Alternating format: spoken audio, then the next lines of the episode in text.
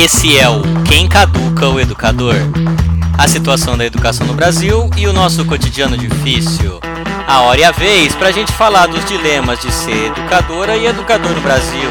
Chorar as pitangas, disputar quem sofre mais, falar mal de aluno, que é o que a gente mais gosta de fazer. Se você estuda ou trabalha na educação e não tá enlouquecendo, fica aqui que já já você vai estar tá caduco.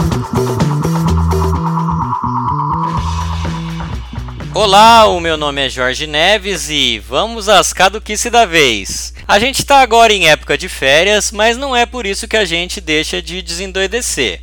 E eu queria falar aqui hoje de uma coisa que é o fenômeno dos cursos de férias. Aqueles programas que as famílias matriculam as crianças e os jovens durante as férias por motivos de o educador não tem sossego nunca. Se é mês letivo, é atividade. Se é mês de férias, é atividade. E é claro que eu estou falando aqui, geralmente, de um profissional educador muito específico, ou seja, a galera da educação física, né? Que, em geral, um pedaço dessa galera que são os recreadores esse tipo de gente que são meus colegas de trabalho, não os recreadores, mas os profissionais da educação física. E antes de qualquer coisa, vale aqui para falar de cursos de férias, programas de férias, entender sociológica e historicamente de onde vem esse fenômeno. E aí eu acho que tem dois aspectos que a gente precisa entender. O Lukács, que é um filósofo húngaro, diz que para a gente conhecer um fenômeno, a gente tem que entender sua gênese, desenvolvimento e função social. Pois bem, para mim, os cursos de férias têm a ver, primeiro, com a nova configuração das famílias, das nossas famílias, e claro, uma característica típica da sociedade capitalista, que é o que? Transformar tudo em mercadoria. Por um lado, a maioria das famílias não tem mais aquela figura forte de referência doméstica que foi quase sempre ocupada pelas mães, pelas avós, pelas tias e pelas vizinhas. Hoje em dia está a maior parte em atividade profissional, seja regulamentada ou seja na informalidade, de forma que se tornou um problema a criança estar em ócio, ou seja, fora da escola. E isso tem tudo a ver também com o boom da chamada educação integral ou educação em tempo integral. Sim, criança não trabalha, criança dá trabalho, e enquanto ela está dando trabalho na escola para a professora, tá tudo bem, mas aí chega uma hora que ela tem que voltar para casa. Ai meu Deus do céu, tem criança dentro de casa, pelo amor de Deus, arruma uma escola, um lugar para essa criança. Mas a gente está em dezembro, a gente está em janeiro, é férias agora.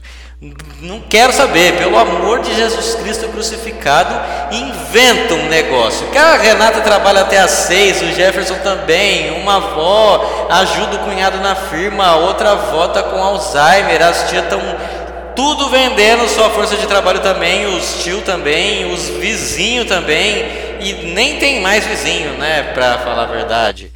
Pronto, você tem aí a gênese de uma necessidade social que antes não existia. Surgem aí os cursos de férias. E apesar dessa análise parecer crítica demais, sociológico demais, eu não estou dizendo que os cursos de férias não sejam de repente super legais, né? Sobretudo porque eles não têm a ver com o peso dos conteúdos escolares que já passaram o ano todo. E esses cursos estão mais voltados para recreação, para aprender a conviver com crianças diferentes Aqui vale um parênteses. Uma historinha. Uma vez eu tava mediando uma briga num desses cursos de férias e tinha um menino muito difícil que tava super batendo em todo mundo, né? Aí chegou uma hora que eu tava conversando com ele, eu falei: "Cara, como assim? Parece que você só quer bater, você veio aqui só bater em todo mundo. Você não pode bater assim nos seus amigos". E aí ele me virou e falou assim: "Eles não são meus amigos". Sim, não eram mesmo. Era uma galera que ele tinha acabado de trombar. Era um curso de férias e ele ia passar ali mais quatro dias com aquelas pessoas. E aí, como você convence o menino, né? O, o argumento que eu tinha acabado de usar, que era não bata nos seus amigos. Ele fala: tudo bem, não são meus amigos.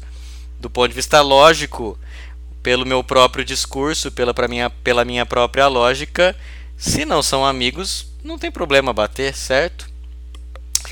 Muito bem. Então os cursos de férias são em geral muito legais também, mas é preciso entender que, cara, é meio bizarro, meio desesperador, eu diria, que as famílias saibam cada vez menos lidar com crianças desocupadas dentro de casa.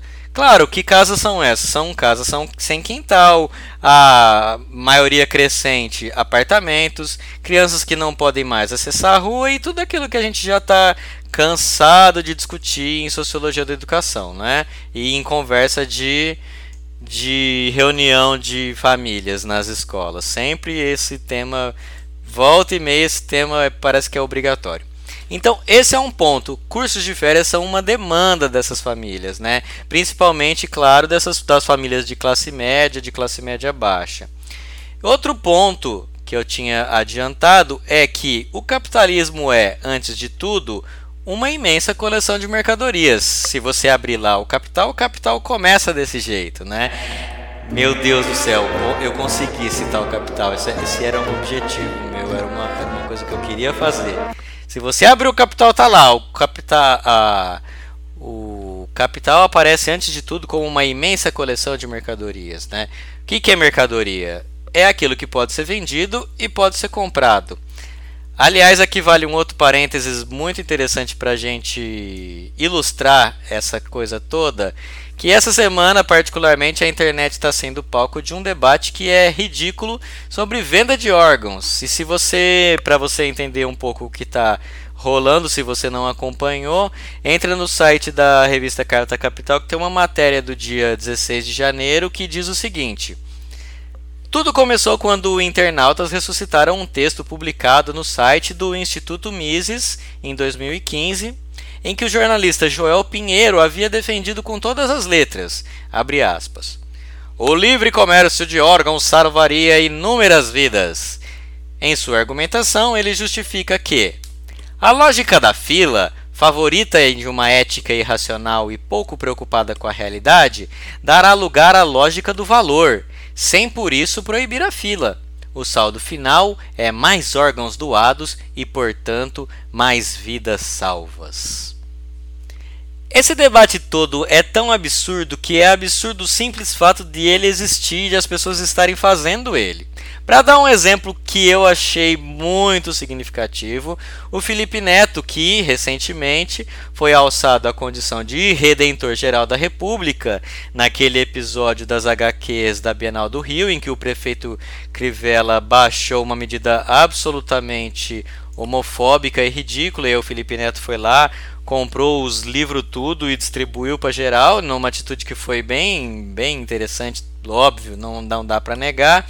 Aliás, foi tão legal que, que a galera tava sugerindo pro Felipe Neto para conseguir que seja exibido o filme Marighella, que o Felipe Neto comprasse vários cinemas para para exibir, já que é assim que ele resolve as coisas. Ele compra as coisas e distribui. Então você não consegue assistir um filme, você pede pro Felipe Neto comprar um cinema para você.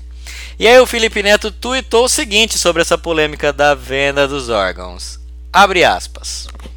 Vender os próprios órgãos. De um lado, meu corpo, minhas regras e criminalizar não é o caminho. De outro, quem vai explorar esse mercado? Quem vai vender?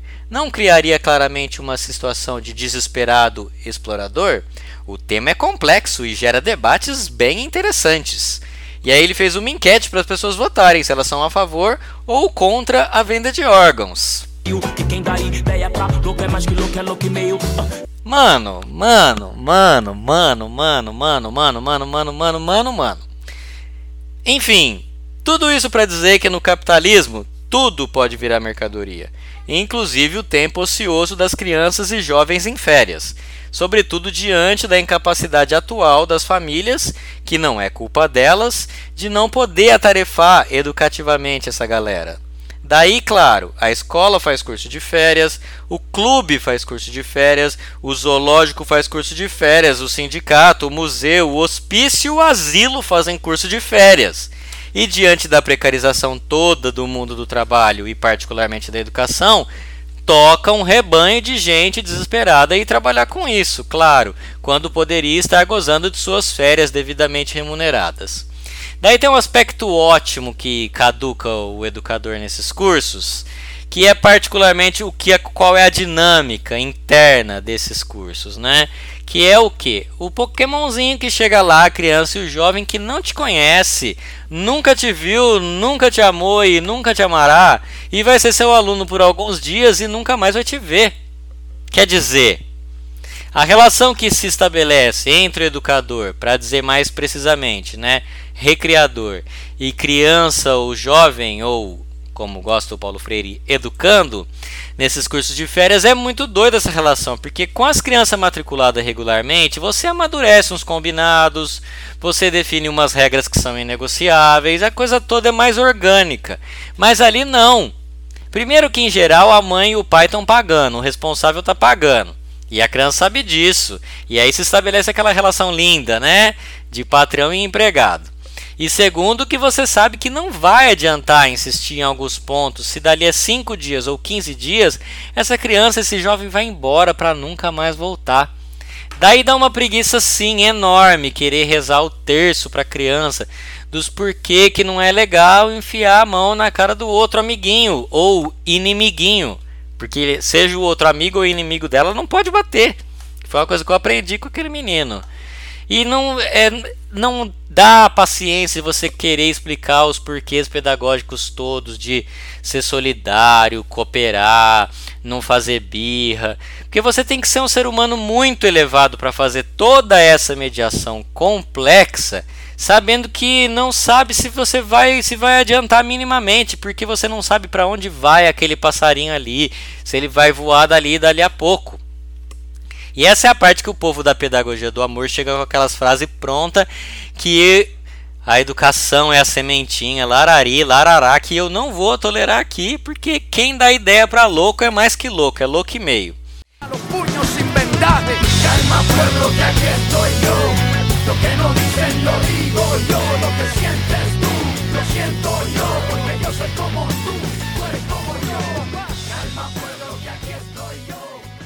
Além de todos esses, também tem um personagem muito peculiar nos cursos de férias. Trata-se do chamado arte educador ou arte educadora.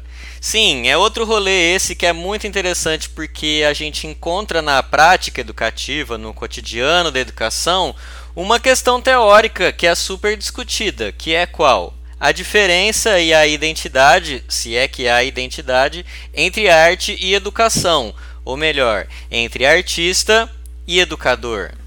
Quem já trabalhou com equipes multidisciplinares deve saber do que eu estou falando a pessoa é um artista ou uma artista muito legal da cidade, da dança, do teatro, da culinária, do grafite, dos lambe, dos malabares, do circo. Protetor das artes práticas, Não raro a pessoa tá naquela correria que é peculiar a todo mundo que está no nosso meio, né? A, a a arte dela tem uma credibilidade naquele território, mas a condição financeira é de educador também. E tá aí uma identidade importante entre artista e educador: o perrengue. E aí, não necessariamente o artista tem uma boa formação pedagógica. Aliás, boa formação pedagógica nem nós mesmos, né, pedagogos, educadores, a galera da licenciatura, ninguém exatamente tem. Mas além de não ter uma formação pedagógica sólida, também não tem experiência com grupos de crianças e jovens, que na prática, quando você vai né, enfrentar o mundão, esses grupos quase sempre são grandes. E pior, a formação em arte e educação, não sei se pior, é claro, mas é uma, um outro aspecto. A formação em arte e educação, via de regra, é bastante influenciada por uma pedagogia bastante romantizada, né? com uma visão bastante viajada do que é isso que a gente chama de criança infantil brasileira. Em outras palavras, o espontaneísmo rola solto. Daí que nesse contexto de férias a coisa já tende a ser menos disciplinada por motivos óbvios, né? É férias. Porém, queridos, a dinâmica de grupo é dinâmica de grupo. Uma hora você vai precisar dar uma voz de comando, vai precisar falar sozinho, vai precisar organizar a turma, distribuir um material, dar orientação, controlar o volume da, das vozes e do barulho dependendo do lugar onde você está. E isso sim demanda alguma organização. E nem sempre essa galera dá conta de fazer isso. Claro, Todos nós temos problema de fazer isso, mas tem pessoas que têm mais dificuldade ainda porque acha que está sendo opressivo e que está indo contra tudo aquela, aquilo que ela acredita que é um discurso super comum, né? Ah, estou fazendo aquilo que eu sempre critiquei e eu faço isso também direto. Mas tudo isso não significa que a artista não sabe ser educador. Muito pelo contrário. A arte é um instrumento muito incrível de educação, cara. Todo mundo que é educador sabe disso. Ela pode ser disparador de uma série de reflexões, pode ser um elemento ótimo de aprofundamento dos vínculos em determinados grupos, ou melhor, em todos os grupos. E além de, claro, desenvolver a nossa sensibilidade, que talvez seja a sua principal função, né? Talvez o que esteja faltando aí na formação de, de, educadores uma discussão mais aprofundada sobre desenvolvimento infantil e, e da porque o que a gente está falando aqui basicamente é da relação entre educador e criança e jovem, né? Mais desenvolvimento infantil e juvenil e desenvolvimento humano como um todo, eu quero dizer de um ponto de vista histórico bem fundamentado, não aqueles discursos que acham que o sempre o adulto é o problema, porque ele é adultocêntrico, porque ele acaba com a infância. Essa é a explicação e a saída mais fácil e preguiçosa para um problema que é complexo. E sim, o senhor Jean Piaget tem bastante culpa nesse cenário do meu ponto de vista. É claro que a culpa não é dele, mas do que principalmente fazem com o que ele disse. Mas ele disse e algumas coisas que ele disse eu acho que tem bastante influência nessa visão romantizada aí que coloca nas, nas costas do adulto a coisa do problema do adultocentrismo é a explicação mais preguiçosa para essa coisa toda. E aí basta você dar uma olhada no livro O Juízo Moral na Criança, que lá tem bastante material sobre isso aí, né? Eu fiz uma análise sobre isso em algum momento, posso falar disso depois. Aqui não é o, a hora. Mas esse é um debate que a gente pode fazer mais aprofundado num outro momento e acho que daria uma boa contribuição para a galera da arte e educação ter uma performance, já que a palavra performance é bastante requisitada hoje em dia, mais voltada para mediação, né? E quando eu tô falando em mediação, eu estou querendo dizer ensino mesmo, com E maiúsculo. Seja mais diretivo ou menos diretivo, mediação é ensino e aprendizagem. E isso não tem nada a ver com via de mão única. Você aprende também, é óbvio. Mas sim, mediação, não uso mediação querendo fugir da expressão ensino. É que para mim é mediação mesmo, né? Você está ali fazendo uma relação entre aquele grupo e algum assunto, alguma questão, algum aspecto, algum esporte. Então fica aqui a sugestão desse debate que é muito interessante e que brota na, na vida da gente de um modo muito evidente nesses momentos de curso de férias, né? Que é a face educativa dos artistas. E por favor, não veja isso como uma crítica aos arte educadores, muito pelo contrário. E é óbvio que tem um monte de artista que manda muito bem como educador e cada vez mais, óbvio, a gente precisa dessa galera, né? em momentos aí de governo Bolsonaro que tá uma coisa horripilante, porque como já disse alguém, quando falta arte, a violência vira espetáculo. Então, queridos, esse Quem Caduca o Educador vai ficando por aqui.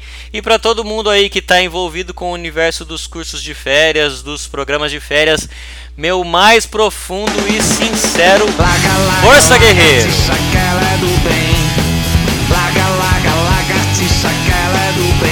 chupa o pernilongo, chupa o sangue da gente. Ela chupa o chupa a gente também.